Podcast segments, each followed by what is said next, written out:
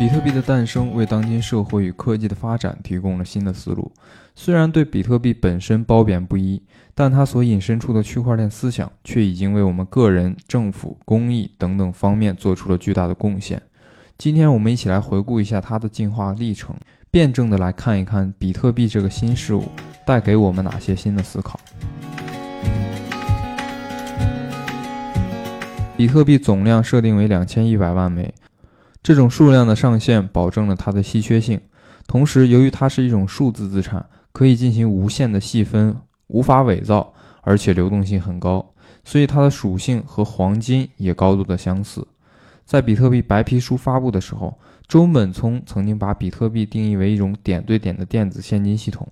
当时了解它的人很少，但是经过了十几年的发展。现在的比特币已经可以称得上是数字时代具有价值储藏功能的数字黄金了。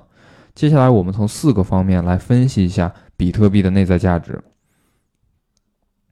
第一个方面，我们来看一下比特币的价值起源。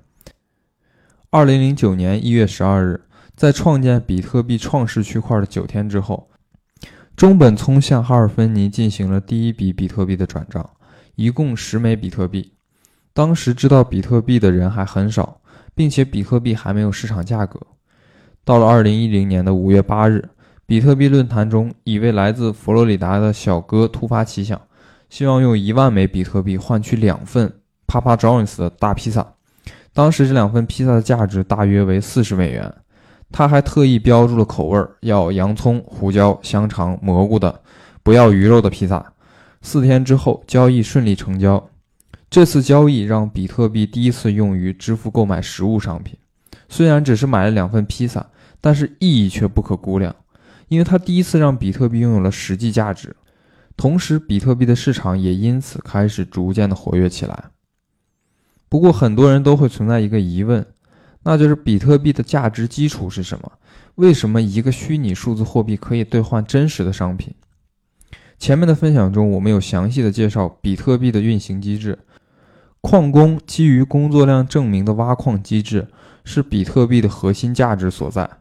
挖矿需要消耗大量的电力，而且比特币历史中最早的定价模型也是基于电费进行定价的。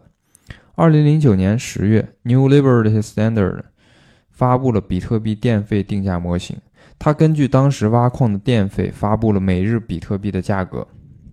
最开始根据电费计算的价格是一美元等于一千三百零九枚比特币，因为早期挖矿大多是使用家用电脑来参与，算力比较低，也不用过多考虑电费以外的其他因素，所以这个电费定价模型成为了早期应用最广泛的定价模型。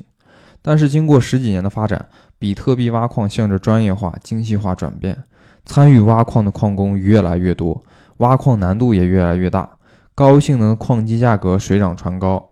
挖矿的耗电量也超过了人们的想象。我们来看一组数据：剑桥大学开发了一个叫做“比特币电力消费指数”的在线工具，得到了一组很惊人的指标。比特币网络一年的耗电量可以为整个欧洲烧二点三年的热水。如果把美国经常通电但不常用的家用电器耗电量统一起来，可以供比特币网络运行三点一年。正是分布在全球的节点不停地进行验证、计算、打包出块，才能让比特币网络提供安全的服务。而比特币挖矿过程中的电力消耗、矿机的折旧，也源源不断地为比特币网络输入价值，相当于是实现了原子世界的价值向比特世界的转化。这也构成了比特币的价值基础，确定了比特币价格的最低点。我们要谈的第二个方面是比特币总量的限制所引发的通胀率逐年递减的效应。我们知道，比特币总量固定为两千一百万枚，矿工挖出的区块奖励每四年减少一次，因此我们可以认为比特币是一种通胀率逐渐下行的货币。根据 Bitcoin.com 的数据显示，比特币的通胀率在二零一一年为百分之五十，到二零一二年，经过第一次减半之后。它的通胀率下降到了百分之三十五左右。二零一六年第二次减半，通胀率已经下降到了百分之九左右。到了二零二零年第三次减半后，通胀率下降到了百分之三。再之后的通胀率还在持续降低，到了二零二一年的一月十三日，通胀率已经下降到了百分之二点二，这与大多数国家央行通胀目标百分之二基本持平。目前，比特币的市场流通量已经达到一千八百六十一万枚左右，这就意味着比特币在问世的前十二年已经挖出了约为总量百分之八十九的比特币。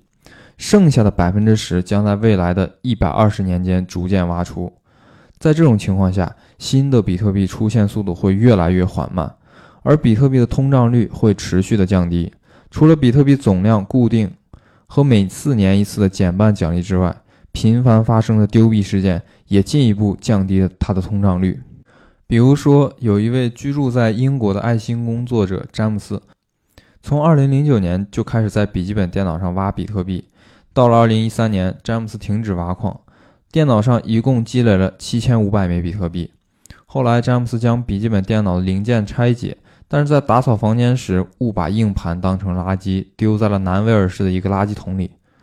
当然，这只是众多丢失事件中的一个小故事，在中国也有类似的事件发生。比如说，高晓松在二零一七年发了一条微博，他说他的一位北大学长几年前和同学。一起以几毛钱的价格买了两万枚比特币，但在当时，两个人为了防止对方单独把它卖掉，设计了一套复杂的密码机制，两个人各记一半，啊，只有两个人在一起输入密码的时候才能登录。结果非常不幸的是，其中一个同学在出国旅游的时候因为车祸去世了。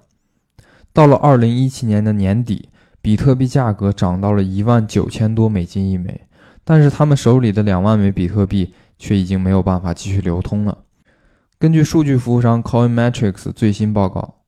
由于重复交易或奖励无人认领或者盗窃等方式丢失的比特币数量已经接近一百七十万枚，这个数量占目前比特币流通总量的百分之十左右。所以说，即使是两千一百万枚比特币全部挖出，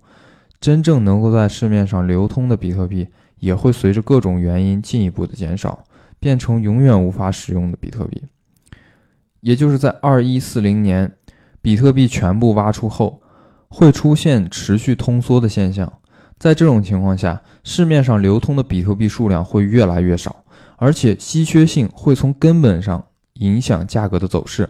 所以，有些比特币信仰者认为，当只有几百万枚比特币留在货架上的时候，华尔街肯定会因此疯狂买到手软。从而进入到所谓的永恒牛市。现在这些比特币信仰者的猜测已经开始逐步成为现实。华尔街金融机构已经开始了买买买的模式，大量的购入比特币，也预示着永恒牛市或许在未来可能成为现实。下一期我们将聊一聊比特币为什么被称为可以和传统资产匹敌的新主流资产，又为什么称比特币为数字世界的一般等价物。今天的分享就到这里，感谢你的收听。感兴趣的同学可以关注我，我们一起去发现这个世界的改变。